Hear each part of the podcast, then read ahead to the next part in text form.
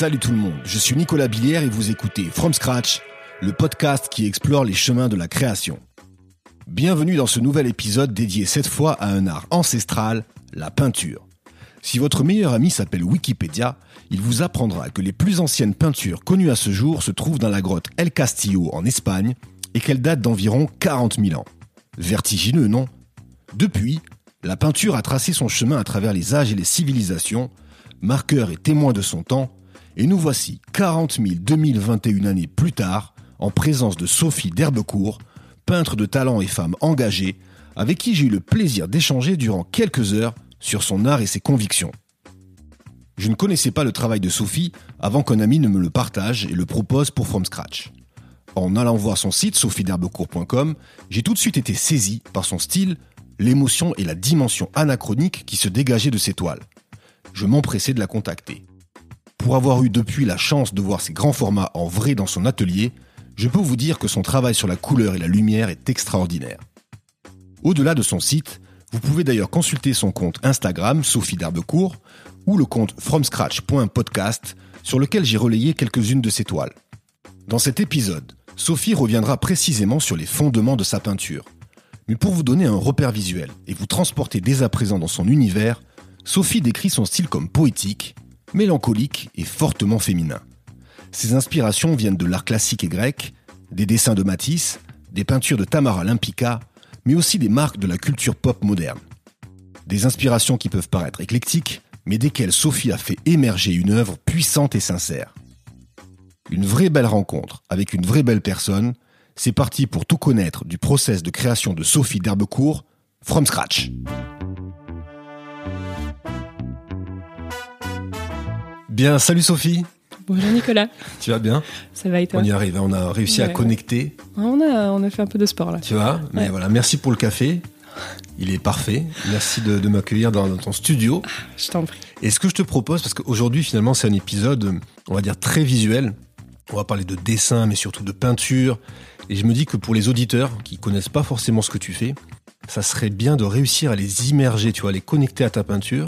Et donc très brièvement, parce qu'on va rentrer un peu plus précisément dans ton process de création un peu plus tard, mais si tu devais raconter en, en deux minutes ta peinture, ouais, c'est dur ça. Hein ouais, je commence direct par un truc. euh, Ouais. Il n'y a pas d'échauffement. hein, Aïe, aïe, aïe. Mais juste que les gens, voilà, puissent s'imaginer en fermant les yeux. Grosso modo, voici ce que peint Sophie. Eh ben, imaginez euh, euh, des mythologies euh, mises au goût du jour, avec beaucoup de lumière, beaucoup de corps, beaucoup de personnes euh, non genrées, euh, beaucoup de douceur et de contemplation et de silence, et euh, beaucoup de beaucoup de dégradés quand même. On va revenir un petit peu sur ton parcours, Sophie. C'est finalement, tu vois, c'est là l'échauffement. Je suis désolé, hein, j'ai- commencé directement dans le dur, quoi. Mais faisons un petit euh, mode back in the days. Euh, on va remonter le fil du temps pour comprendre un peu comment tu t'es construite en tant qu'artiste. J'ai l'impression que pour toi, en tout cas, ça a commencé euh, très tôt, euh, vraiment dès l'enfance, euh, quelque chose de plus- plutôt naturel finalement. Euh, c'est souvent ce que je raconte, c'est que le dessin a été mon premier langage, vraiment. Je pense que tous les enfants apprennent à dessiner et que c'est une forme de premier langage. C'est juste que après on apprend à parler, on apprend les mots. Mm. Et euh, je pense que moi c'est juste le dessin. J'ai jamais arrêté d'en faire et j'avais une, une façon de m'exprimer qui était plus compréhensible limite par le dessin que par le langage euh, des mots. Et, euh, et puis il y avait quelque chose de. une interaction entre l'enfant et l'adulte par le dessin qui est plus efficace limite. Parce que quand on est enfant, on n'a pas encore un vocabulaire bien développé. Je pense que l'adulte était capable de lire beaucoup plus de choses par mes dessins et par ma façon de communiquer avec eux que euh, le langage parlé. Et euh, Alors ça veut dire que tu as, commencé à dessiner très bien, très tôt. bah ouais, c'est la première chose que tu fais. Je pense quand tu t'as- t'as- tu grandis et les enfants, tu les occupes, tu les fais dessiner. Je pense que c'est quelque chose que que j'ai naturellement gardé euh, avec moi. Et euh, et puis euh, Qu'est-ce que qu'est-ce que tu dessinais du coup quand tu étais petite? Est-ce qu'il y avait déjà des prédispositions à ce qu'on peut voir maintenant ou pas du tout Si, si, bah, c'est c'est rigolo comme question. Euh, en fait, je pense que le premier dessin dont je me souvienne vraiment, c'était euh, une femme, une, un personnage féminin, euh, habillé en, en, forme de. un peu une robe à la bécassine, tu sais, Ouais. euh, mes femmes de ménage un peu, tu vois. Et avec une théière dans la main. Et je, suis retombée sur ce dessin et je me suis dit, aïe, aïe, aïe. Et c'était en fait ma vision de la femme dans ma tête. Euh, ce que la femme doit être. En fait, moi, j'ai grandi euh, éduquée par euh, des parents, bah, du coup, des années 60 et tout. Donc, il y a vraiment cette éducation de la femme, la femme au foyer. Et, Le patriarcat Exactement. à 1000%. Exactement. Et c'est aïe, aïe, aïe. Et ouais. Aïe. Ah ouais, il y a du boulot. et, et du coup, je suis retombée sur, sur ce dessin et je me suis dit, ok, ça c'est l'image que j'avais de la femme idéale. T'avais quel âge? J'avais 5, Ah ouais? 5 ans. C'était c'était pas hyper technique hein, comme dessin, mais euh, tu voyais déjà que, bon, Ouais. ah, Ça La- réfléchissait déjà. bien et- propre sur elle, Ouais. euh, genre tranquille. euh, J'ai fait, ouais, bon, on va, D'accord. on va déconstruire tout ça un peu là. Ok. Ouais. Donc ça, ça a été... alors, 5 ans, franchement, ça, ça me...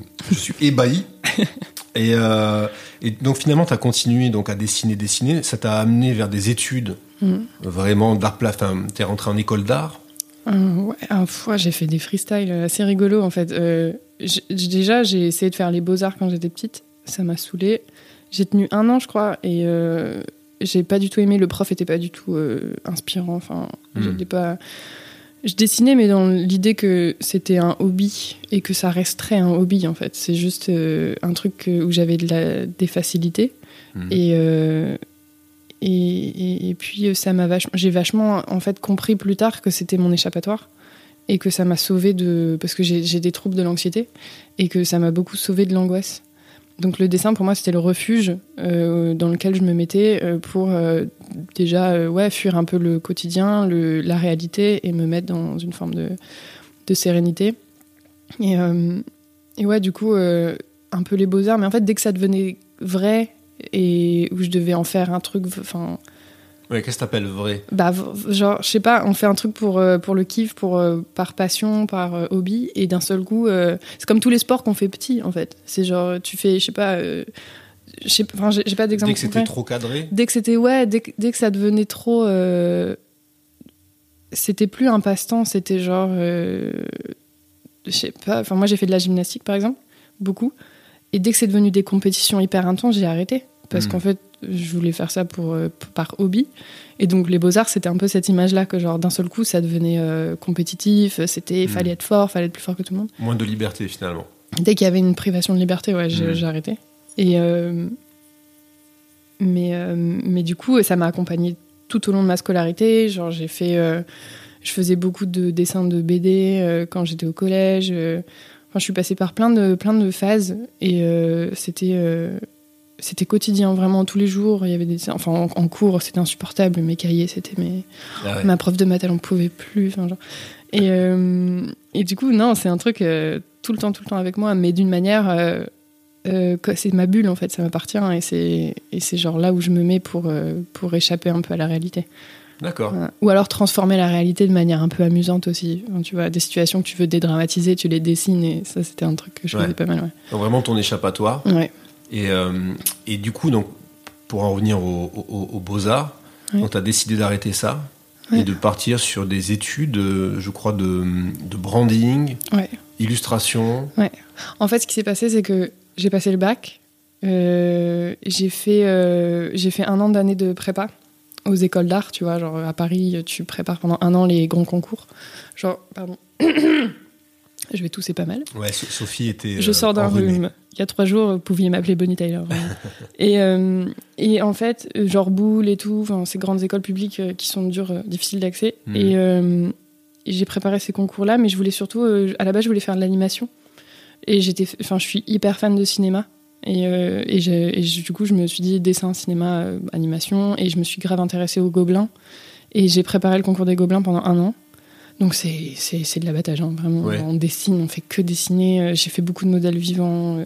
Enfin, j'ai passé un an de les prépas assez vénères. Et euh, j'ai fait un an, du coup, à faire que du dessin. Et à préparer le concours des gobelins. Et, et l'animation, c'est hyper compétitif. Et du coup, je, je l'ai pas eu, bien sûr, parce qu'il faut le passer genre cinq fois, en fait, pour l'avoir. Ah ouais Ouais, c'est vénère de ouf. D'accord. Et, et du coup, après ça, je me suis dit que j'allais faire quelque chose. Bah, je l'ai pas eu, donc je me suis dit je vais faire autre chose. Et je me suis dirigée vers la com, la pub, enfin un peu comme tout le monde, quoi. Hmm. Et le graphisme de manière un peu plus large. Et qu'est-ce qu'il y a eu J'ai fait une première année de BTS. Enfin, j'ai fait- vraiment, j'ai essayé des trucs. hein. Je, je me suis promenée un peu. Je, me suis, per- je me suis perdue. Je me suis dit, bon, à un moment, ça va, tu vois. Et, euh, et du coup, j'ai fait un an de BTS. Et après, je me suis retrouvée à l'ECV euh, à Lille, qui est une école de com, communication visuelle. Et, euh, et trop bien. Et j'ai trop euh, kiffé apprendre euh, le dessin du logo, euh, de brander euh, des, des entreprises, enfin de vraiment euh, tirer l'essence d'une euh, d'une agence dans un signe, dans un symbole. Enfin, je trouvais ça fascinant. Et euh, les, les métiers de l'édition, les métiers, enfin tout ça en fait, tout ce qui englobe la com visuelle. Et, euh, et j'ai fait cinq ans là-bas. Et il y avait toujours euh, de l'illustration quand même euh, en cours. Et euh, bah, c'était là où clairement j'avais le plus de facilité. Et, euh, et j'a- j'avais pas encore euh, trouvé vraiment mon style et tout, mais, euh, mais c'était déjà euh, probant que c'était beaucoup de figuratifs, beaucoup de personnes, de personnages, de, de le nu pas mal aussi. Enfin vraiment, il y avait des choses qui commençaient déjà à se répéter. Ça, c'est sur, sur ce que tu faisais à côté. Ouais. Toujours pour toi. hein. Ouais, ouais, ouais. D'accord. Mais Ouais. J'ai une petite question du coup par Mm. rapport à, à ton travail quand tu, quand tu faisais tes études là. Euh, tous les métiers de la publicité, euh, généralement, voilà, on répond à des briefs, donc à des choses assez cadrées. Et tout à l'heure, tu disais que toi, tu t'exprimais, euh, t'aimais t'exprimer en tout cas dans un cadre où tu avais quand même plus de liberté. Comment ça t'a pas fait, comment ça t'a pas embêté finalement, ou ça t'a pas un peu contraint euh, Bah parce que c'était compartimenté. Genre, Mm. j'avais mon, mon taf en agence et j'avais mes- mon expression artistique à côté. Donc ça restait mon hobby en fait. Ça restait, euh, Ouais. encore une fois, mais jusqu'à récemment, hein, c'est resté euh, le truc que je faisais euh, à côté pour moi. hmm. Et le taf que je faisais en agence, je suis très, je suis, je suis- enfin, je suis très joueuse et je bosse beaucoup et je bosse bien. Et du coup, je m'amusais à bosser en agence. C'était des challenges tout le temps. Puis t'apprends énormément, tu rencontres des gens super. Hmm. Mais par contre, genre, je sais que le week-end, j'avais toujours mes trucs à moi et Ouais. jusqu'à ce que, tu vois, la balance commence à se à pencher de l'autre côté. à pencher. Ouais. Et alors comment ça, comment ça va faire Qu'est-ce qui a fait que ça a définitivement euh, penché? Parce qu'aujourd'hui, on est d'accord que tu t'adonnes essentiellement à la peinture, Ouais. à ta peinture. Ça fait, euh, en gros, j'ai- j'étais en CDI, j'ai arrêté de taffer en CDI il y a trois ans. Mhm. Euh, presque quatre là. Et, et en gros, je me suis dit que. Enfin, t'as une force, une sorte de force en toi qui te. Qui te enfin, c'est de l'intuition hein, qui te dit euh, je pense que t'as des trucs à dire euh, euh, complètement. si tu t'y donnes à fond et tout, tu peux faire quelque chose. Et, euh, c'est ce que j'ai fait. J'ai arrêté de taffer en CDI. J'ai continué de faire des free, tu vois, parce que financièrement, tu dois t'en sortir. J'ai continué de faire des free en agence. Euh, j'ai continué de faire du graphisme. En gros, dès qu'il y avait des projets euh, pour gagner des sous, bah, je les faisais. Mhm. Et, et à côté, je commençais à vraiment taffer la peinture. J'ai commencé par faire de l'acrylique au début, mais les thématiques étaient très vite définies. Genre, je savais, enfin, tu vois, comme je te parlais du dessin tout à l'heure quand j'étais petite, c'est re le- la figure féminine qui est revenue et euh, tout- toute sa déconstruction euh, euh, contemporaine, tu vois, genre de, de tous les sujets actuels, toutes les thématiques. Donc, c'était déjà hyper fort. Et j'ai fait un switch à l'huile, du coup la peinture à l'huile, quelques mois plus tard, où, où je me sentais bloquée à l'acrylique. J'ai dit, ok, là techniquement j'ai besoin d'un truc plus fort, et c'était l'huile. Et dès que j'ai testé l'huile, c'était évident que... Mais, mais t'as testé toute seule Ouais. Ou tu t'es fait accompagner non, ou non, c'est j'étais toute seule dans mon appart. Donc là, c'est de la euh, curiosité ou... Ouais, c'était de l'expérimentation. En fait, si tu veux, j'ai fait euh, deux ans de CDI en agence de pub où j'ai travaillé comme une malade, euh, vraiment pour des choses qui sont pas forcément importantes, tu vois, genre travailler pour des marques un peu pas, pas engagées, des Ouais. marques qui polluent. Euh, je me suis dit, bah, quitte à taffer euh, autant, euh, enfin vraiment à s'arracher autant pour des trucs qui te plaisent pas, fais-le pour des trucs qui te, qui te plaisent, tu vois. Donc je me suis dit, je vais, je vais, je vais vraiment euh, tester. Et j'ai taffé des heures et des heures sur euh, le dessin, même tout mon dessin s'affinait de jour en jour, euh, la peinture pareil du coup. Et, euh, et voilà, c'est, ouais, c'était vraiment autodidacte pour le coup. Il y a eu des ratés, hein, évidemment, tu vois, t'essayes. Donc tu foires à des moments, mais euh, Et et t'es même passé par le, le, le marbling. Ouais, la vieille époque. Ouais, de ouf. ouais, ouais. Euh, ouais, j'ai fait T'as du... eu des phases en fait, un peu comme je te tous, les, dis, tous les c'est- artistes, c'est des ouais, phases. je te dis, c'est, j'ai fait plein de phases différentes, euh, mais, mais depuis, je pense, toute petite, j'ai, j'ai testé plein de trucs et je, te- je suis joueuse. J'adore euh, expérimenter des trucs et, et voir jusqu'où je peux aller, tu vois. Et je pense que l'huile, ça a été l'apogée, en fait, au moment où j'ai découvert l'huile, je me suis dit, mais c'est le médium que, Hmm. qui, me, qui me convient le mieux, en tout cas, parce que il est lent, il est lumineux, il est, plus tu travailles dessus, plus il va gagner en profondeur et en contraste. Et puis c'est une technique euh, qui est mystérieuse pour plein de gens parce qu'elle est très académique, euh, elle fait peur à beaucoup de monde et en même temps on peut l'utiliser de tellement de manières différentes. Et pour, justement, pour des gens qui qui connaissent pas bien cette technique-là, co- comment, euh, comment tu la définirais en fait? Enfin, C'est quoi exactement la, la peinture à l'huile? C'est une peinture du coup composée de, de gras et de pigments. Hmm. Et euh, du coup, euh, c'est pas comme l'acrylique qui est une peinture à l'eau et qui va sécher, s'évaporer très vite.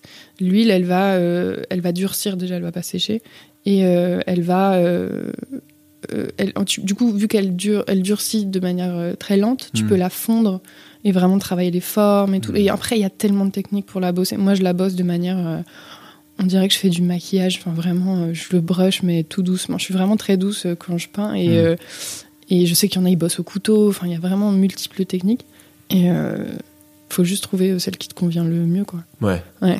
D'accord. D'ailleurs, c'est marrant, tu dis que tu étais très douce quand tu, euh, Mm. quand tu fais ta, ta peinture, alors que dans la vraie vie, Ouais, que je fais pas, je fais pas du bon café, tu vois. que tu peux faire tomber un petit, un petit vase. Ouais, je suis hyper maladroite. C'est la concentration, du coup, quand vraiment tu es dans ta bulle, en fait, comme tu disais, Ouais. là, ça y est, c'est parti, quoi. Ah ouais, il y a des trucs, euh, ça me sidère moi-même, genre vraiment. euh, j'ai l'impression que le temps euh, s'étire quand je suis en train de peindre et que il y a cette espèce de. Tu sais, tout à l'heure, je te parlais de refuge dans le dessin, mais c'est pareil, quand je peins, c'est un refuge où c'est une bulle, quoi. Il n'y a plus rien qui existe autour. Et c'est assez. euh, Hmm. C'est assez cool comme, euh, comme sensation. Tu sais, je pense que c'est une histoire de. Tu vois, les, les, les scientifiques, ils parlent de brainwaves et tout, et ils disent tu peux atteindre des gamma, j'en sais rien. Bah là, je suis dans un état, c'est les alpha, je crois. Tu atteins des waves où t'es vraiment. T'es hyper, euh, hyper détente, hyper bien. euh, t'es hypnotisé, quoi. Alors, du, coup, par, par rapport à ton style, euh, tu dis que tu t'inspires, enfin, tu t'es inspiré, en tout cas, il y a deux grands artistes qui ont, qui ont inspiré ton œuvre aussi. Hmm. C'est Matisse, Mm. qui lui-même est passé par plein de, de phases, justement, euh, différentes. C'est marrant parce que grâce à toi, du coup, je me suis replongé un peu dans Matisse et aussi euh, dans l'autre euh, de tes, le- ton, ton autre référence, en fait. Lampika Exactement, qui est une euh, artiste polonaise, Tamara de Limpica, ou Tamara Ouais. Limpica, pas obligé de mettre le 2, Le- les, deux, les deux fonctionnent. tu vois. Et d'ailleurs, lorsque j'ai vu son travail, j'ai beaucoup plus rapidement Connecté. compris la, la, la filiation, tu vois, entre, euh, entre vos, vos, vos Ouais. deux travaux, quoi, tu vois. Ouais. Mais, mais Matisse, c'est marrant parce que c'est quelqu'un qui s'est mis à la peinture complètement par hasard, d'après ce que j'ai compris. Genre une appendicite, bon, ben, je sais pas quoi faire, je Ouais, suis il était euh, malade, il était alité, ouais. voilà, Et en plus, c'est normand, euh, Matisse. euh. à respect, du coup. Ah, ouais, et tout, on respecte. Respect. Mais alors, du coup, voilà, qu'est-ce qui t'a attiré euh, chez ces deux artistes Ah. Qu'est-ce que tu as conservé d'eux Est-ce que c'est leur parcours aussi qui, euh, quand tu t'es penché sur Ouais. leur parcours Je crois que Matisse, c'est son parcours surtout. euh, euh, il s'est mis à la peinture très tard. Il était très timide. pareil, un père qui. pareil, n'importe quoi. non, mais en fait, il avait euh, des, parents qui euh, qui voulaient pas du tout euh, qui se mettent là-dedans. euh, et c'est pas c'est pas mon cas en plus. Je sais pas pourquoi je dis ça, mais bref. Il avait donc cette espèce de barrière qui s'imposait lui-même et ne pas oser faire les choses, tu vois. Et il l'a fait au bout d'un moment. Et puis c'est surtout que c'était un, un, un artiste qui a d'abord travaillé les lumières du nord de la France et qui a découvert ensuite les lumières du sud. Et en découvrant les lumières du sud, c'est là où sa palette et ses tableaux complètement changé. Et, euh, et moi, j'ai eu un. Je je- j'aime pas du tout cette comparaison directe à Matisse, hein, mais je- voilà. Mais euh, c'est pareil quand la première fois que je- moi je suis du Nord et la première fois que j'ai découvert les lumières du Sud, mais c'est malade, vraiment. Ça ça frappe beaucoup et, et, tout change dans la dans la visualisation des couleurs et des lumières. Donc c'était plus par rapport à ça.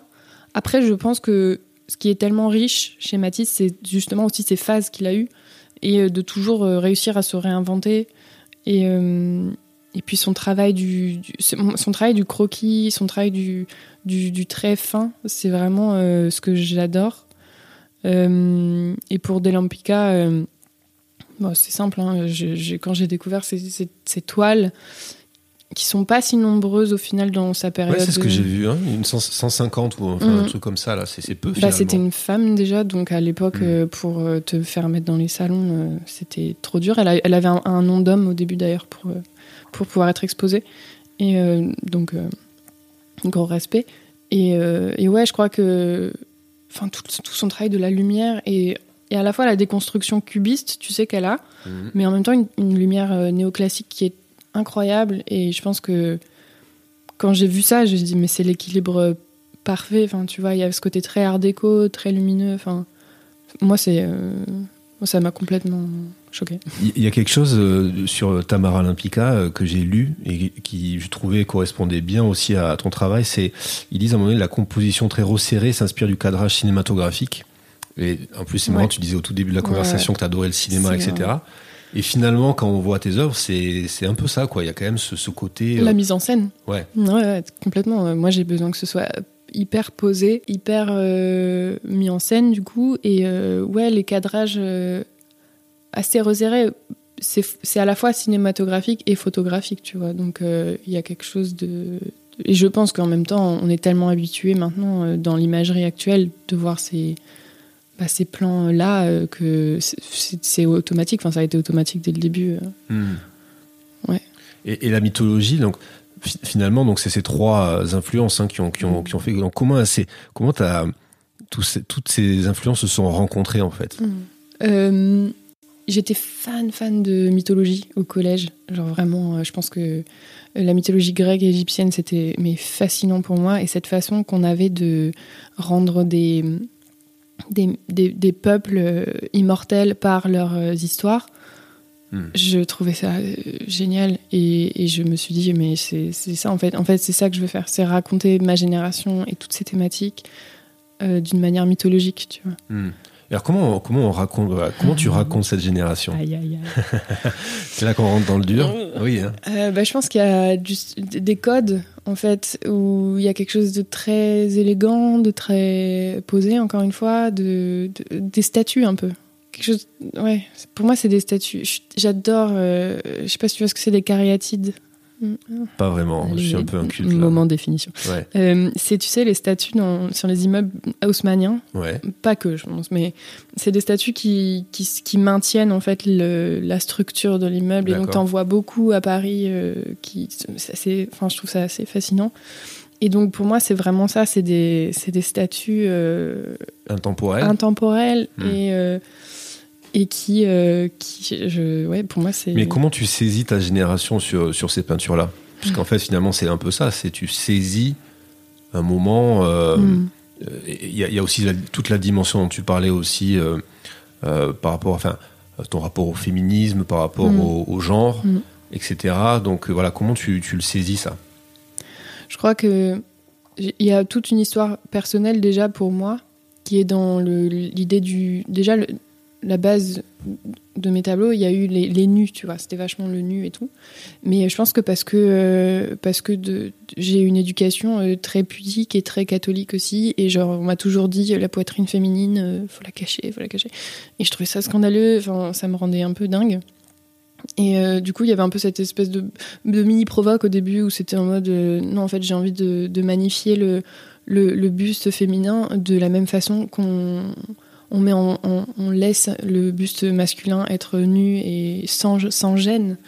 Et il y avait vachement ça. Et puis de, de je sais pas, de faire euh, ressortir toute la force en fait de, du, de, de la forme des formes féminines, enfin de ces choses-là, sans que ce soit érotique ou sexualisé ou objectifié, tu vois. Euh, Ouais, Parce que j'allais te poser la question de euh, quel est ton rapport au corps finalement, mais bon, tu, tu viens un petit peu d'en Ouais. parler. Ouais. Mais, euh, mais c'est vrai que donc on, on voit des seins nus ou on voit en tout cas des seins parfois voilés, mais toujours avec de la transparence. Ouais. Donc il y a toujours cette volonté finalement de De parler du corps féminin. Ouais, de pas- et, et même. Donc là, par exemple, je vois, je vois le tableau qui est, qui est derrière. hein. donc Mhm. c'est- c'est euh, c'est un homme, Mhm. mais en même temps avec un corps euh, hyper féminin, Ouais.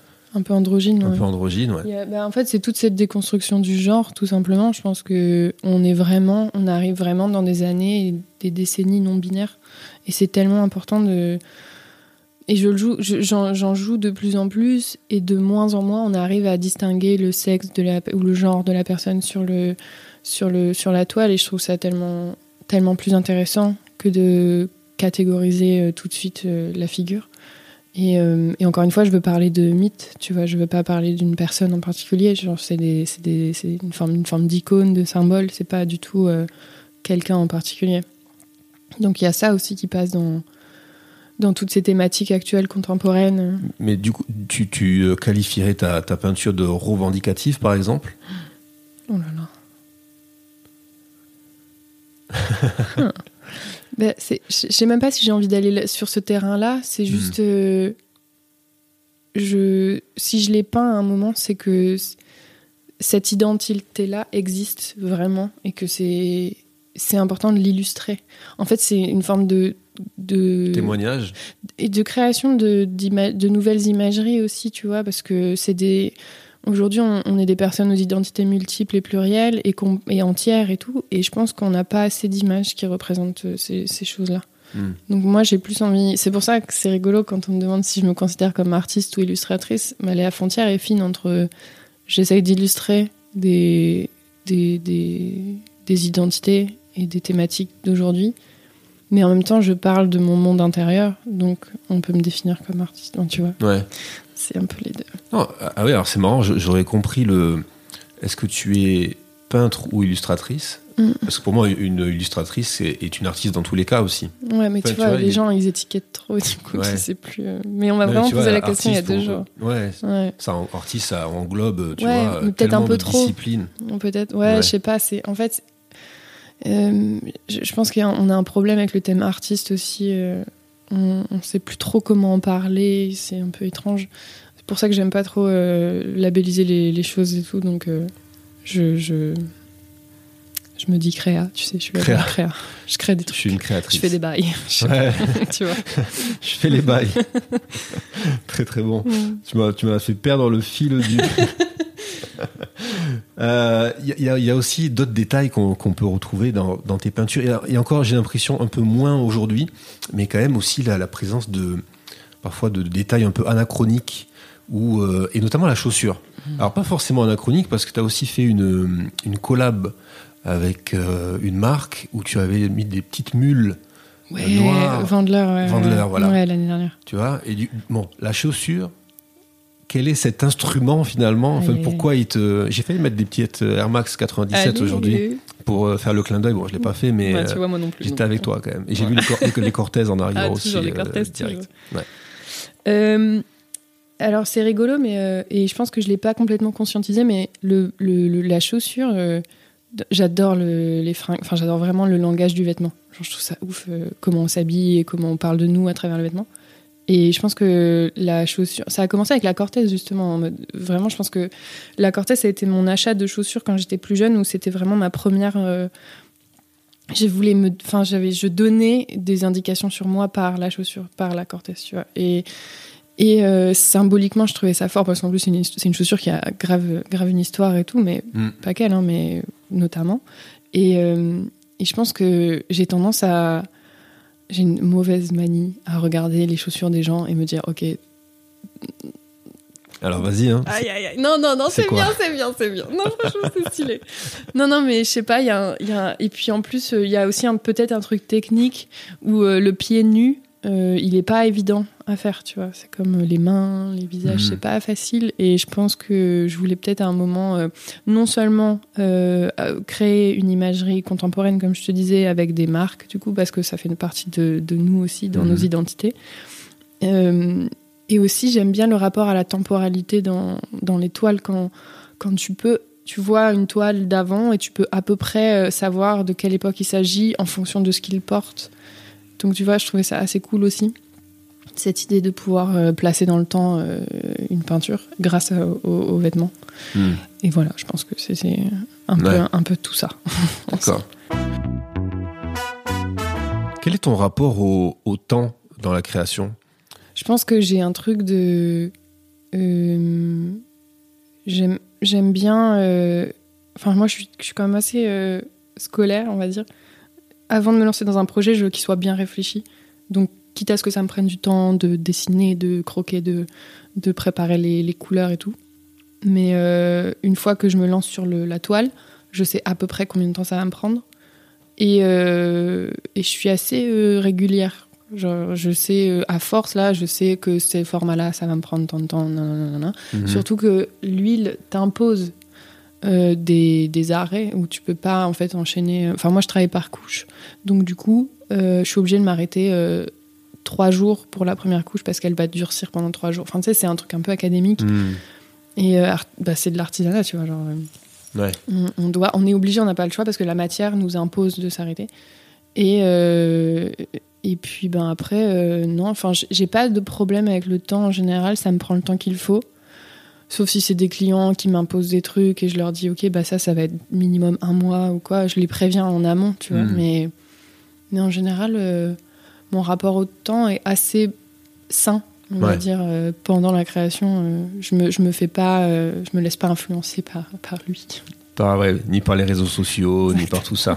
Laissez-moi tranquille. Laissez. Exactement. Aujourd'hui, tu, euh, tu réponds à des commandes ou c'est aussi vraiment des projets perso euh, que tu fais euh, Il y, a, euh, il y a un peu des deux. Ouais, en ce moment, c'est les deux.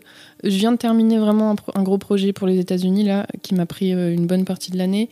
C'était euh, ces quatre toiles qui vont partir la semaine prochaine euh, pour Los Angeles. Et du coup, bah. Je, je suis un peu émue, je je pense que je vais un peu pleurer quand elles vont partir. Ah ouais, ça va, ça fait 5-6 mois que je taffe sur elles et tout. Et je suis assez contente du résultat. Et là, c'est mes premières gros, euh, grosses toiles qui vont partir à l'autre bout du monde. Donc c'est étrange un peu. Ouais. Mais euh, donc ça, c'était une commande. Euh, et là, je suis en train de terminer une toile moyenne qui est personnelle, Hmm. qui, qui m'a accompagnée un peu tout l'été, que j'ai un peu laissé de côté, que j'ai reprise. Et c'est la première fois que je faisais ça. D'habitude, je suis un peu, justement, je te dis très scolaire, en mode ouais, on le fait. C'est un sprint. Et là, j'ai dit ouais, je la laisse de côté, je la reprends. Enfin, je suis un Hmm. peu plus chill, quoi. Ouais. Ouais. Et aujourd'hui, tu travailles avec des galéristes ou, euh, ou pas du tout? Est-ce que c'est ça qui est compliqué aussi dans, dans ton métier? C'est Ouais, c'était univers. Euh, bah, en fait. c'est le nerf de la guerre un peu? Bah, c'est juste que je, je sais pas. euh, c'est un peu comme les beaux-arts tout à l'heure. Je sais pas si j'ai envie d'en faire partie, quoi. Genre, je, je- les- la question des galeries, elle se pose assez régulièrement. Euh, j'ai jamais eu vraiment de proposition d'expo en galerie, mais si je cherchais, je pense que ça pourrait se faire assez facilement. Mais c'est juste. euh, c'est un univers tellement euh, codifié, tellement fermé, tellement. Enfin. qui me représente pas trop au final. Et puis, tu sais, quand t'appartiens à une galerie, tes prix, elles changent de. Enfin, tes, tes toiles changent de prix Mhm. vraiment. Ça augmente de ouf. Moi, ce qui me plaît aujourd'hui, c'est que c'est vraiment des, des, des jeunes adultes ou des étudiants qui m'achètent des toiles et qui me disent euh, bah, j'ai économisé pour vraiment pouvoir t'acheter une toile. Et je trouve ça tellement gratifiant et tellement beau que le côté euh, appartenir à une galerie et. euh, Enfin, j'ai peur que mon travail m'appartienne plus trop, que ça me ressemble plus trop non plus. Enfin, tu vois qu'il y a une forme d'aliénation en fait dans, Mm. dans cet univers. Que du coup, je l'évite pour le moment. Je me débrouille sans. Euh, Alors, je- comment tu te débrouilles justement? Parce que il y a ton site internet, il y a Mhm. Instagram. Ouais. Ouais. Peut-être qu'on en parlera un petit peu tout à l'heure rapidement, mais je veux dire, les- quels sont les moyens aujourd'hui pour euh, un peintre, tu vois, euh, une peintre, de, de- de se faire connaître et de se faire un nom et justement bah, de pouvoir en vivre? Ben, euh, je pense que Instagram n'est pas négligeable parce que c'est vraiment le tremplin du début. Moi, enfin vraiment, euh, quand j'ai commencé à montrer mes, peintures à l'huile, euh, c'est là où ça te motive parce que tu as des gens qui, interagissent avec toi et qui, tu vois, qui te, qui te boostent. Hum, je pense que j'ai vendu mes premières toiles euh, il y a deux ans où c'était des prix vraiment par rapport au marché, c'est bas, tu vois, mais tu commences petit, puis tu grandis de petit à petit. Et, je pense que c'est juste croissant. Les gens, ils ont l'air de sentir, je crois, quand tu fais les choses avec sincérité. Et que t'es pas là pour l'argent, que tu vois, tu as vraiment envie de partager des choses avec eux et ils le sentent de ouf. Et, juste à un moment, euh, les gens accrochent à ton univers et ils ont, ils ont besoin que tu leur racontes des choses. Et je pense que c'est rigolo, mais là, la dernière toile que je viens de finir, elle a un effet sur. euh, elle est assez différente. Elle est pas là, malheureusement. mais- Mince. Mm, Désolée. Aïe. Je pourrais te la montrer en photo. Ah ouais, Ouais, si on peut la mettre d'ailleurs sur. euh, ouais. Ah, il faudra attendre, tu vois, mais. Ouais. C'est la quatrième qui est dans le nord, mais, mais elle est très différente. Et c'est la première toile que je travaille vraiment avec le vêtement. donc j'ai vraiment travaillé. Donc tu vois là on, s'en approche, mais Mhm. mais là j'ai vraiment fait des, des, des- des corps complètement couverts de vêtements. Et je pense que les gens sont hypnotisés et, et tu sens que tu les transportes quelque part. Et c'est là où c'est là où tu peux réussir vraiment. Pour moi, c'est là où la réussite elle est vraiment. Mhm. C'est quand tu as réussi à transporter quelqu'un, euh, lui faire ressentir des choses. Enfin, tu vois, c'est c'est pour ça que j'ai commencé à, à vraiment montrer mon travail au final. C'est pour euh, faire ressentir des choses aux gens. Et, et je crois que là, euh, c'est ce qui, c'est ce qui se passe. Et j'ai pas encore fait l'exercice de l'exposition. Ça me fait un peu peur. Et puis c'est une orga. Et puis c'est qu'est-ce qui te fait peur en fait? C'est ce, ce J'ai monde-là. j'ai l'impression je- que chaque artiste. Alors, on a parlé Mm. du terme artiste, je suis désolé de le reprendre, Non, mais à un moment donné, veut justement euh, exposer, montrer, euh, mettre Ouais. en avant son, son travail. Bah, je pense que euh, déjà dans l'exercice de l'exposition, c'est ça doit être compliqué hein, de mettre tout ton travail dans, une, dans un endroit. Tout le monde vient le voir et toi t'es là et tu t'es un peu tout nu quoi, genre en mode Mm. ok voilà. Et euh, déjà il y a ça et puis même je pense que j'ai pas encore eu l'occasion de faire ce que je voulais. Parce que tu vois, comme je te disais tout à l'heure, j'ai un côté un peu polymorphe où je fais plusieurs trucs et genre j'aime pas quand on labellise trop les choses. Et euh, je- si je dois exposer, j'aimerais bien faire un- une expo où c'est justement c'est hybride.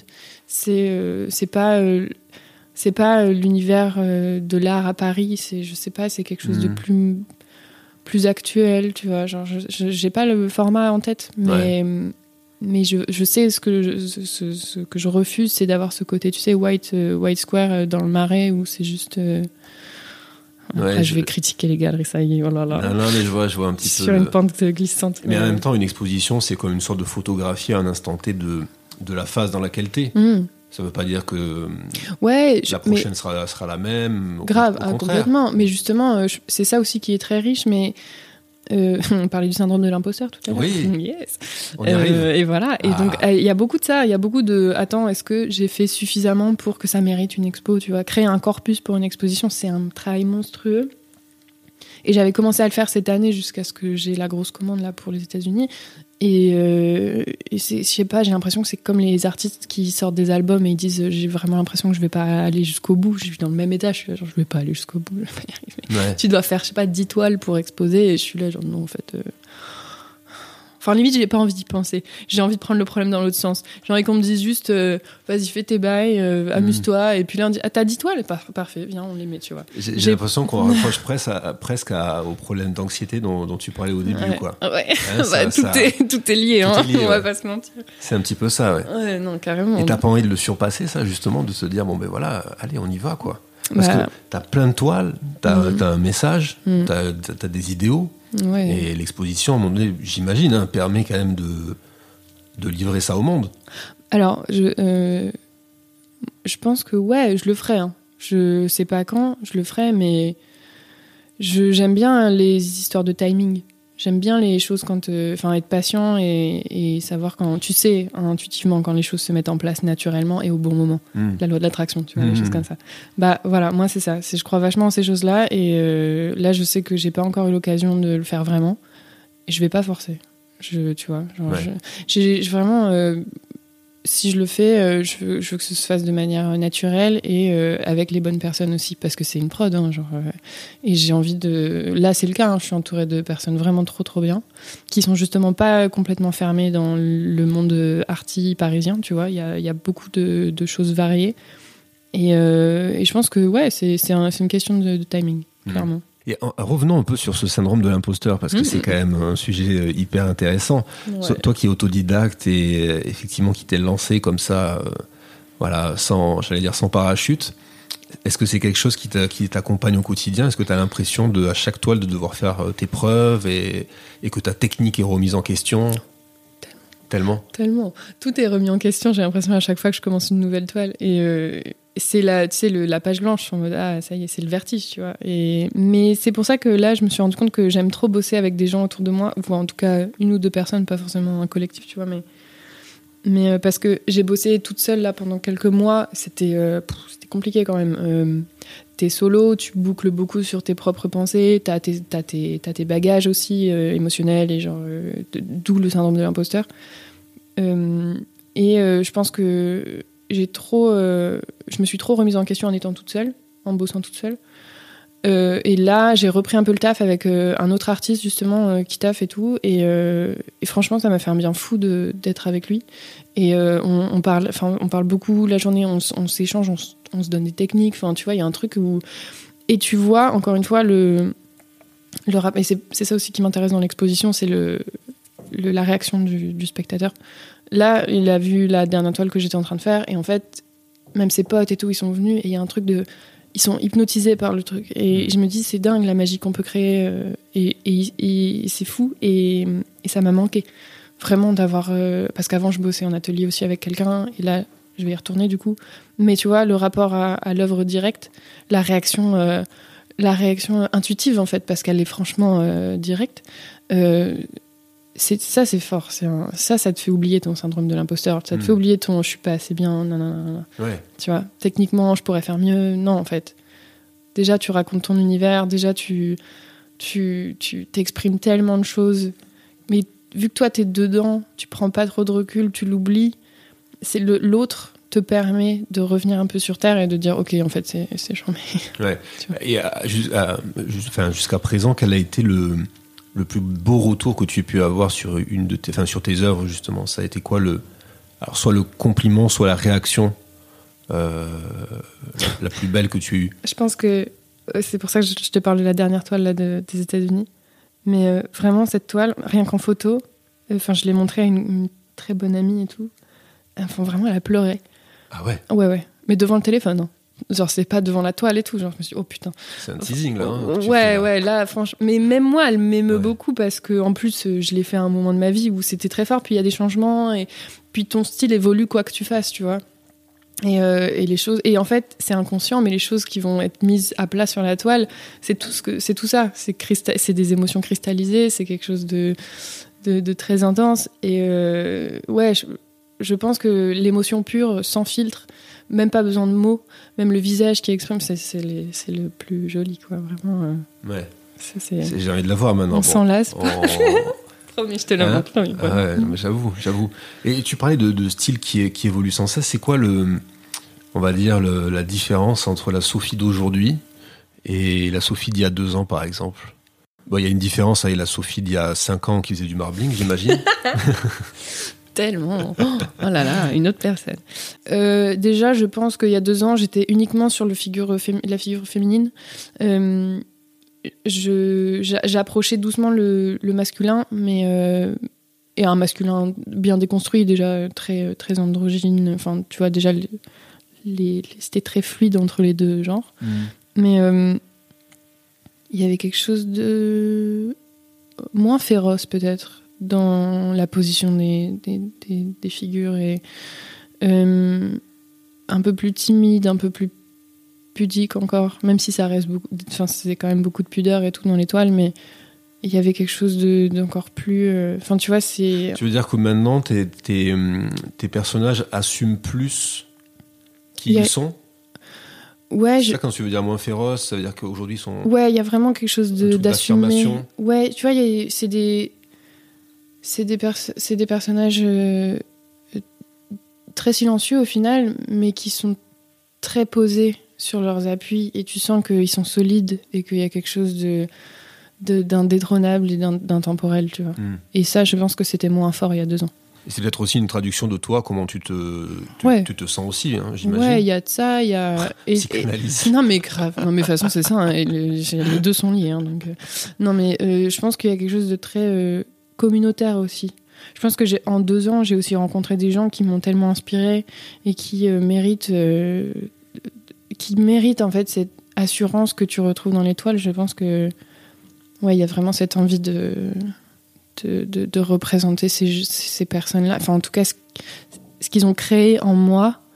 Tu vois ce que je veux dire? Genre tu rencontres. Ah, tu parles de personnes qui justement sont, sans- sont dans cette non-binarité, etc. C'est ça Je que tu veux dire euh, de tout. Pas forcément là dans ce combat-là, mais euh, en fait, je, je te disais tout à l'heure, j'adore le cinéma, j'ai un rapport euh, constant au cinéma, par, par les émotions que ça peut te, te créer et tout. Hmm. Et, et je pense que les personnages fictifs, les narrations, enfin tous les, les- les schémas narratifs et tout qui peuvent être créés dans le cinéma m'inspirent énormément. Et certains personnages me, mais je me, c'est comme une chanson. Tu l'écoutes et tu, ça te fait un truc si fort, tu dis je veux en faire un tableau en fait. Hmm. Quel est, euh, Sophie, ton rapport un peu au- au- aux réseaux sociaux et, et comment tu y puises un petit peu ta, aussi ton, ton, ton inspiration, par exemple? Tu me parlais de Twitch tout à l'heure. Pareil, tu m'as fait un teasing, tu m'as dit euh, j'adore Twitch. Je me sens obligé de- de- de- d'aller sur ce terrain un petit peu parce que ça, ça m'intéresse aussi. Mais, Ça va être rigolo ça. mais voilà, non, mais Instagram et Twitch. Alors Instagram, pareil, je te faisais euh, part d'une de mes euh, euh, remarques, on va dire, qui, qui- qui est qu'effectivement, tu fais partie de ces euh, artistes, désolé, mais qui, qui n'ont pas une fréquence, par exemple, de publication hyper, tu vois, enfin voilà, élevée. On dirait que tu te Ouais. soucies pas vraiment de ces histoires d'algorithmes et de ces histoires de voilà de présence. euh. C'est aussi pour ça que je te parlais un petit peu de temps long, quoi, tout à l'heure aussi. Hein Ouais, ouais. c'est que finalement, euh, on ressent pas chez toi l'envie d'être constamment euh, sur le devant de la scène, en ligne, en rapport avec les gens, etc. C'est que Mm. tu arrives à t'écarter un petit peu de, de cette scène digitale, entre guillemets. Ouais. Bien qu'elle soit importante, hein, mais euh, il faut faire. Je trouve qu'il y a un. Alors moi j'ai. Allez, psychanalyse. Moi j'ai je veux pas déranger déjà, donc dans ma vie en général. Mais euh, mais du coup il y a une forme de pudeur aussi où j'ai pas envie d'être tout le temps euh, euh, dans la lumière, on va dire. Et euh, le rapport aux réseaux sociaux il est très fragile parce que il est hyper fort euh, quand en effet il s'agit de bah ouais mon- moi, je suis qu'au début de ma carrière et c'est vrai que Instagram a joué beaucoup. Mais par contre, euh, j'y fais hyper attention où, en fait, je veux pas en avoir une forme de dépendance. Je, trouve ça, je trouve que c'est un réseau social qui est formidable dans l'histoire les univers qu'il raconte. C'est hyper créatif et pareil, tu vois, TikTok aussi, c'est extrêmement créatif. Enfin, je veux dire, c'est quand même génial pour, euh, pour nous. C'est des plateformes d'expression hyper fortes. T'es aussi sur, euh, sur TikTok, du coup? Euh, non, ah Non. non, mon Dieu. Bah non, parce que j'ai Et t'aimes pas. bien bencher, quoi, regarder un peu Non, ce qui alors tu vois, et- entre Twitch et TikTok, euh, je suis team Twitch pour le coup. Ouais. Mais euh, voilà, vas-y, je te raconte. Pardon, je voulais pas te couper. je, te, je te mais- raconte après, Ça marche. Ouais. Non, Instagram, Instagram, je, je, bah, c'est moins présent aujourd'hui cette nécessité d'être tout le temps dessus. Tu vois, je trouve qu'il y a eu là, euh, avec la pandémie et tout, les, confinements, je pense qu'il y a eu une, une forme de, réalisation que les réseaux sociaux peuvent avoir un vrai impact sur notre santé mentale et que justement il faut arrêter d'être dans ce rapport constant à l'algorithme euh, aux publications régulières aux stories nanani nanana en fait euh, faut pas oublier que ce qui compte le plus c'est ta vraie vie quand même hein, genre. Et euh, et le, le, le- tu ce que tu disais tout à l'heure sur tes potes qui regardent trop leur téléphone et tout je pense que à partir de ce moment là je peux comprendre hein, qu'il y ait des moments tu c'est un outil de travail aussi mais je pense que les gens euh, au final euh, il y a cette révélation de en fait c'est pas si important. Enfin moi, je, je- sais que j'ai cette petite communauté du coup qui fait que quand euh, ils sont là, tu vois, genre si j'ai des trucs à leur dire, ils vont être là, ils vont réceptionner, et ils vont être contents parce que je leur raconte ma poésie, mes petites choses et tout.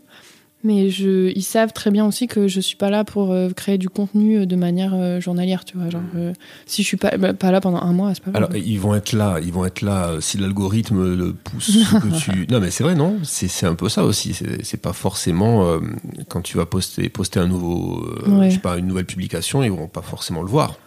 Ouais, Ou après, tu sais, ta story. profil, ouais. ouais. après, je- pour moi, ça. Enfin, je sais pas, j'ai pas fait trop attention à cette chute d'algorithme apparemment, Mhm. mais euh, euh, j'ai pas ressenti trop d'impact non plus. euh, et puis, je suis pas en train de compter les likes ou quoi, donc euh, pff, Ouais, ce qui est très bien. hein. c'est pas. Ce qui est très bien. Mais comme on, en- on, on parlait tout à l'heure donc de la façon dont tu faisais connaître tes œuvres, Ouais. sachant que ça, ça reste quand même un des canaux essentiels. Ouais. Voilà, c'est Ouais, juste ouais. euh, par rapport à ça. Ouais, il y a de ça. Après, euh, je pense que c'est l'avantage de la rareté aussi, tu vois, le fait de pas trop publier. C'est que quand tu publies, tu publies. euh, euh, les gens sont un petit peu dans l'attente, peut-être, donc ils ont une forme. bah, ils, sont, ils sont heureux de découvrir euh, un nouveau taf et tout. Et, que, et, et moi, ils savent que c'est des toiles qui me prennent du temps et tout. Et que en plus, j'ai des projets que je peux pas montrer. Enfin, tu vois. euh, Hmm. donc, euh, au final, euh, ouais, je, je, et puis je sais pas, je pense que Instagram justement est, c'est, des, des millions de gens qui bossent là-dessus tous les jours, tu vois, donc des millions, la meuf s'emballe. Mais, euh, mais, mais tu vois ce que je veux dire, j'ai beaucoup de gens qui travaillent sur le fait que, euh, ouais, il y a l'algorithme, mais à la base, il faut pas oublier que c'est une plateforme créative et qu'on montre des choses, tu vois, Mm. et qu'on raconte des histoires. Donc le but, c'est que les histoires soient entendues. Bon, et Twitch alors? Oh là là. Non, alors en fait, ce que je voulais raconter sur Twitch, c'est que j'ai découvert Twitch quand? Euh, au, au début du premier confinement. Et euh, j'ai trouvé ça trop bien. En fait, j'ai un truc, c'est que j'adore les Sims. J'ai toujours joué aux Sims quand j'étais Ah. petite et tout. Et yes. Sauf qu'aujourd'hui, j'ai plus, j'ai pas le temps de jouer aux Sims, j'ai pas le matériel pour jouer aux Mhm. Sims. Et voilà. Et du coup, je, et puis quand je peins, j'ai besoin d'écouter des trucs où je, je peux pas forcément écouter de la musique tout le temps parce que ça me fait vriller. Mais par contre, je peux écouter des Twitch pendant 8 heures. Et je trouve ça chambé. Et, et, et notamment, je regarde des gens qui jouent aux Sims. Et je trouve ça formidable. Et je, je n'arrive pas à expliquer pourquoi je trouve ça formidable, parce qu'en soi, il ne se passe absolument rien. Alors attends, je, je vais te partager un truc. C'est que, alors toi, toi c'est les, les Sims et moi c'est Zelda. tu vois, depuis que je suis tout petit, Ouais. le, le jeu vidéo que j'ai eu sur toutes les consoles, enfin j'ai eu que des Nintendo moi, Mm. mais Zelda m'a toujours suivi, tu vois. Ouais. Confinement pareil, euh, Tu plonges. euh, Switch, machin, tatata, Zelda, bon bref. Et, euh, et du coup, euh, pareil, à cause de Zelda, parfois sais, pour aller chercher une soluce ou un truc, parce que c'est il est quand même complexe, de temps en temps tu galères quoi. Et pareil, tu commences à tomber sur des chaînes, bah, tu vois, ou alors soit, soit sur YouTube, euh, bah, les gars qui sont filmés sur Switch et qui ont mis la, Ouais. Tu vois. Mais c'est pas pareil. Oui, non, mais, mais du coup, je, je comprends. Je veux dire, avant de, de, de, le tester, je me disais toujours, mais putain, qu'est-ce qu'ils ont les gens à- Ils ont pas de vie ou quoi, tu vois? Aller voir d'autres gens faire, bon, bref. Mais une fois que tu l'expérimentes parce que ça a répondu à un de tes besoins, bah, tu te rends compte que ah ouais, c'est pas mal en fait, tu vois. Et comment ils ont fait eux? Ah ouais, comment ils... Mon Dieu, et tu peux plonger là-dedans, mais c'est une drogue, hein. Ça peut être une véritable drogue. vrai. Je pense que j'ai une, pardon, j'ai eu une période où je crois que je regarde tous les jours. J'avais ma petite gameuse là qui jouait aux Sims et tous les jours, je la, elle est, en plus, euh, j'adore les accents anglais. Elle était en Angleterre, euh, vers Londres, et euh, elle a un accent génial. Et juste, je la mettais.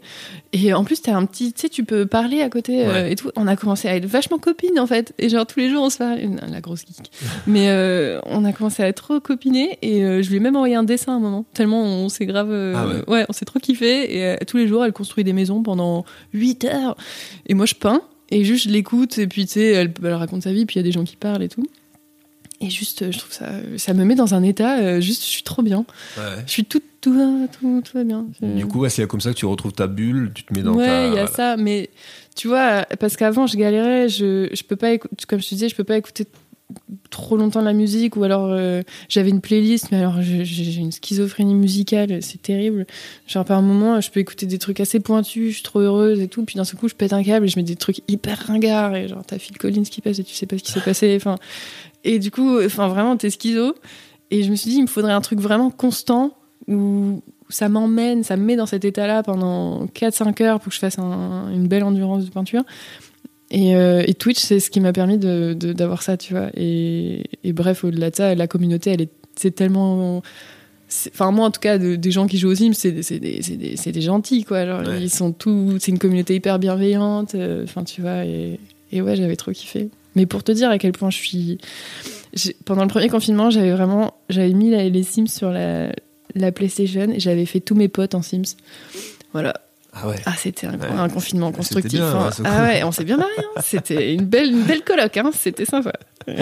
J'avoue. Donc bien. Twitch, voilà, c'est quelque chose qui te permet de te concentrer et de Exactement. rentrer dans ta zone, quoi, Exactement. dans ta petite bulle. Ouais. Et, et, et du coup, euh, Sophie Darbecourt sur Twitch, t'as failli, hein J'ai je j'ai cru, euh, j'ai cru un moment j'allais le faire. Ouais. Mais ça aurait été charmé, en fait. J'en avais parlé à mon agent et tout. Et, euh, et euh, mais en fait, euh, non, ça s'est pas fait. Parce qu'en Mm. plus, je me suis rendu compte du matériel qu'il faut. En fait, c'est oh, waouh. C'était, euh, c'est pour ça que je te disais pour les micros et tout. Je fais ouais, j'ai un peu regardé. Et, tout. et en fait, il faut tellement de matériel. Mais tu sais, j'avais regardé un peu les tutos en mode ouais, comment tu fais un bon stream sur Twitch et tout. En fait, non, c'est un vrai délire. hein. Mm. Et il faut vraiment que tu aies ton espace pour ça. Tu vois, genre, t'es t'es un micro. J'ai regardé les artistes faire. T'as une perche. Enfin, t'as as vraiment. Ouais. vais peut-être pas là. Tranquille, quoi. Peut-être pas partir dans ce Ouais. délire. Mais surtout, je voulais, euh, ouais, j'avais envie de, je voulais faire des, des, des art thérapie euh, classes sur Twitch. Je me disais, ça aurait pu être charmé de d'avoir un live pendant, je sais pas, trois heures, un truc comme ça, et juste je dessine et il y a d'autres gens qui peuvent dessiner en même temps. Et tu vois tu partages des tips tu vois tu fais des trucs. Bah ouais. le principe de Twitch tu vois. Enfin j'avais un peu envie de partager cette idée que moi le dessin m'a sauvé de l'anxiété tu vois de l'angoisse et tout et, j'avais un peu envie de, de, de, faire ça, que genre, euh, comme l'écriture peut être aussi euh, salvatrice, tu vois, de dessiner et tout. Et je pense que c'est plus motivant de le faire quand t'as quelqu'un que t'aimes bien, dont t'aimes bien le travail, qui le fait, tu vois. Mais bon, c'est resté une idée qui m'est restée en tête, je sais pas, un mois, et après j'ai eu d'autres choses. Tu parlais il y, a, il y a quelques secondes d'un sujet qu'on n'a pas abordé, euh, mais qui pourrait intéresser justement euh, nos auditeurs, en tout cas ceux qui se lancent dans la peinture éventuellement, tu vois, euh, de ton agent. Mm. Et c'est vrai qu'on n'a pas parlé de l'importance, ou en tout cas déjà du rôle de cet agent. Mm. quand est-ce que toi, déjà, tu, tu, tu, as fait rentrer cet agent dans ta, dans ta vie, entre guillemets, et quel est son rôle, et voilà. Ouais. bah alors, c'est un, un, peu comme tout dans ma vie, là, ça a été un peu particulier. je crois que euh, j'ai rencontré plusieurs personnes de milieu de l'art euh, qui voulaient euh, me représenter au début, mais tu sais, c'était via des agences, des agences d'agents. Enfin, tu sais, genre en mode, t'es es sur leur, dans leur banque de données et tu voilà. Donc c'était très illustrateur. Et à l'époque, bon, j'étais peut-être pas encore bien positionnée dans mon statut d'artiste et tout, mais je savais qu'il me fallait quelqu'un qui, comme moi, voulait pas de, de comment dire de trop d'étiquettes tu vois genre en mode qui voulait qui accepterait très bien que que genre euh, je taffe sur euh, différentes choses et tout. Donc en gros pas quelqu'un qui veut me placer en, en galerie et basta tu vois. Et donc euh, j'ai rencontré l'agent d'une très bonne amie euh, et euh, elle me l'a présenté et, et on s'est on n'a pas taffé ensemble tout de suite on s'est d'abord un peu tourné autour tu vois parce qu'on devait se connaître. Et puis il y a ce truc aussi quand t'es artiste et que ce que tu fais c'est c'est ton monde intérieur enfin il y a quelque chose de très intime où t'as pas envie de tout livrer à la personne d'un coup. Et donc il y a eu toute cette phase de, de timidité un peu. Puis lui aussi j'avais envie de savoir un peu son histoire et tout et donc euh, voilà, on a, on, a, on a pas mal échangé pendant plusieurs mois d'abord, et après, euh, tu vois, euh, sur les, mon rapport aussi au, au, au, projet, genre parfois je lui parlais d'un truc, c'était pas contractuel, genre en mode j'avais besoin d'un conseil, il me le donnait, enfin tu vois, c'était vraiment désintéressé, juste il voulait m'aider.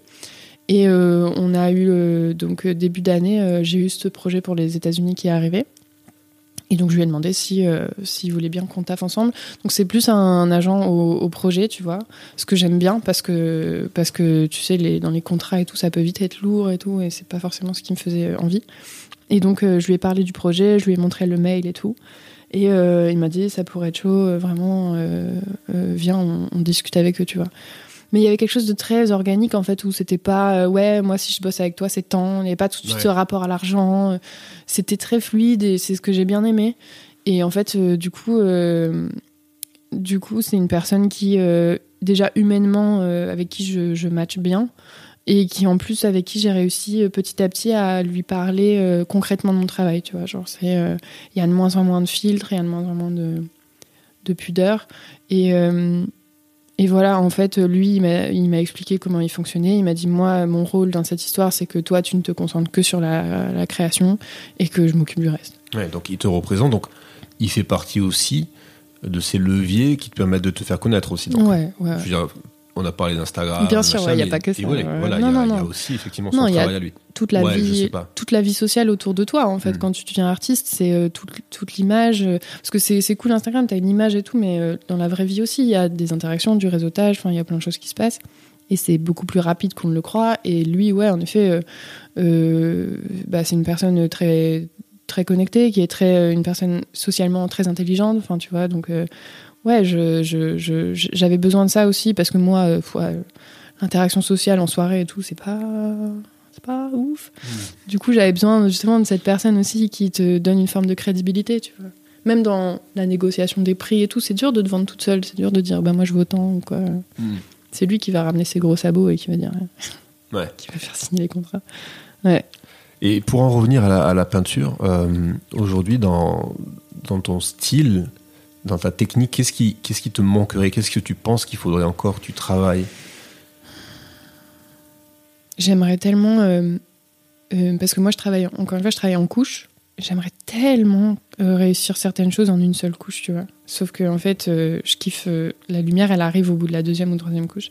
Et c'est mon moment préféré. Et c'est là où tout est merveilleux, tu vois. Donc, non, j'aimerais bien réussir à faire certaines prouesses techniques en une seule application. Mais en fait, euh, je, je- je finis toujours par en faire deux ou trois. Et quelle serait la, la consécration ultime pour toi dans ton travail?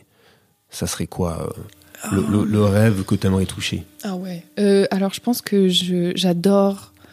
Je pense que ce qui m'intéresse vraiment aussi beaucoup, c'est l'interaction et la collaboration.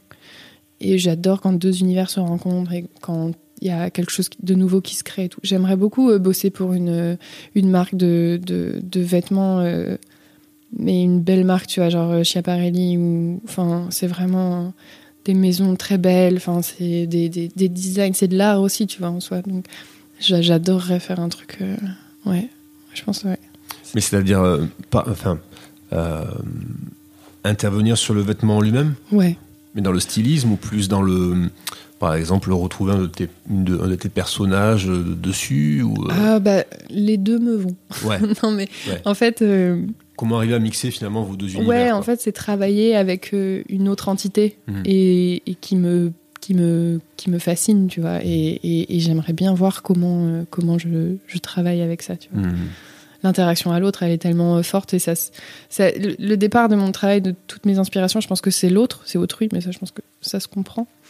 Mais euh, ouais, le- comment on, on se transforme et comment on comment on est transformé par l'autre et pour l'autre. Mhm. Ça, c'est un truc euh, qui me fascine tout le temps dans les relations humaines et tout, la complexité des relations humaines euh, avec autrui, je trouve ça fascinant Ouais. tout le temps. Tu m'offres là en fait une transition exceptionnelle sur. euh, alors c'était pas prévu, mais c'est plutôt génial. C'est que finalement, on va inaugurer ensemble un nouveau format. Donc il y a un format court que vous entendrez la semaine prochaine, euh, chers auditeurs, euh, si vous restez bien à l'affût euh, sur votre plateforme de, podcast préférée. Mais voilà, on va, on va faire un petit format court avec Sophie sur justement un projet en particulier qu'elle a mené. Et il s'agit d'une collaboration. Voilà, j'en dis pas plus, mais euh, j'imagine que ce que tu viens de nous raconter un petit peu là, on va le retrouver euh, dans ce format court. Puisque là, c'est la rencontre de deux univers. euh, Exactement. Superbe transition, merci euh, Sophie. je t'en prie, c'est ah, mais c'est très professionnel de ta part. Euh, Sophie, tu sais, à la, à la fin de, de chaque épisode, donc il y a la tra- traditionnelle question euh, de, enfin, en tout cas la, la rubrique la recette et le Frankenstein. La recette, c'est voilà ce qui te permet toi qui te met dans les meilleures conditions possibles pour pour créer et pour réaliser justement tes œuvres. Et le Frankenstein, voilà, c'est ton ton comment dire ton monstre intérieur. euh, voilà, qu'est-ce qui qui fait que ça te coupe tout, quoi. Tu vois. Alors, pour le, la création, je pense que euh, la lumière, c'est trop important. Euh, tu me mets n'importe où dans un endroit où il y a du soleil, mais c'est trop bien. Il y a la lumière la sécurité. La sensation de sécurité, enfin d'apaisement, tu vois, où vraiment j'ai besoin. Je suis pas pressée, je, je suis attendue nulle part, ou juste limite, euh, peut-être je m'ennuie un peu, tu vois, genre en mode de vraiment juste. euh, cette bulle là de lumière et de sécurité, ben, elle me permet de d'aller là où n'importe où, enfin vraiment. euh. Euh, et c'est les deux seules choses auxquelles je pense pour la une création, euh, une créativité propice. Et pour le Frankenstein, du coup, euh, je c'est à double tranchant, mais je- honnêtement, je pense que l'angoisse qui c'est marrant hein, parce que c'est l'élément qui m'a permis de me pousser à, à donf et de chercher euh, de chercher mon refuge. Mais en même temps quand elle est trop forte je suis paralysée. Vraiment. Et je pense que euh, je peux rien faire dans ces moments là Ouais. il y a rien il faut il faut que je revienne sur terre et il faut que je fasse un truc un peu débile genre je vais à la piscine quoi j'adore les piscines vraiment. Ouais. ça c'est un truc aussi Ah allez je- C'est vrai qu'il y a un petit peu d'eau. hein. Oh, il y a toujours de l'eau Il y a toujours de mais ça, c'est un gros trait de caractère des personnes anxieuses. C'est que le rapport à l'eau est très fort et euh, c'est très apaisant. Ah, je savais pas. Et donc je et puis j'ai fait beaucoup de natation et j'adore euh, aller à la piscine. C'est c'est D'accord. un truc génial. Pour Donc moi, ça, c'est vraiment génial. voilà, pour combattre, ça c'est la recette pour combattre euh, l'angoisse. la recette dans la recette. Ouais, exactement. Très bon ça. Voilà. Très très bon. Ouais, donc l'angoisse effectivement, donc c'est ce qui te t'empêche de créer. Ah, C'est un monstre un peu. hein. Bah oui. Mm. Pour le coup, c'est un, Un vrai un monstre. monstre. Je Ouais. crois que j'ai eu des, certaines réponses parfois, euh, tu vois, je me, je me souviens pas de toutes, mais celui-là, c'est un vrai monstre, effectivement. Ouais, il est bien. ouais. Ça marche. Bon, Sophie, euh, on arrive à la fin de ce premier épisode. Euh, merci beaucoup, en tout cas. Merci à toi. J'espère que tu m'enverras la, la- la fameuse photo hein, de ce tableau qui est parti aux États-Unis. Parce que moi aussi, je veux, tu vois. Tu vas avoir des frissons. Ben oui, bah, bien sûr, je vais être transporté. Et euh, donc, merci beaucoup. Et on se retrouve donc la semaine prochaine Oui, pour ce fa- fameux format court. exactement. Ok? Avec grand plaisir. Allez, merci Sophie. Salut Nico. À bientôt.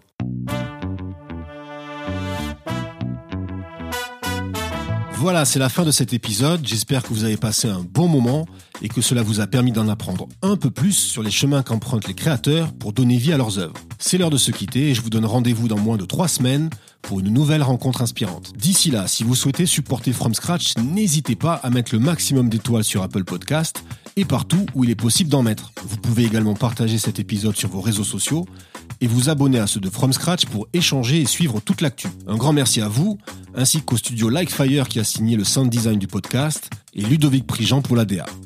Allez, salut tout le monde et à très bientôt sur From Scratch.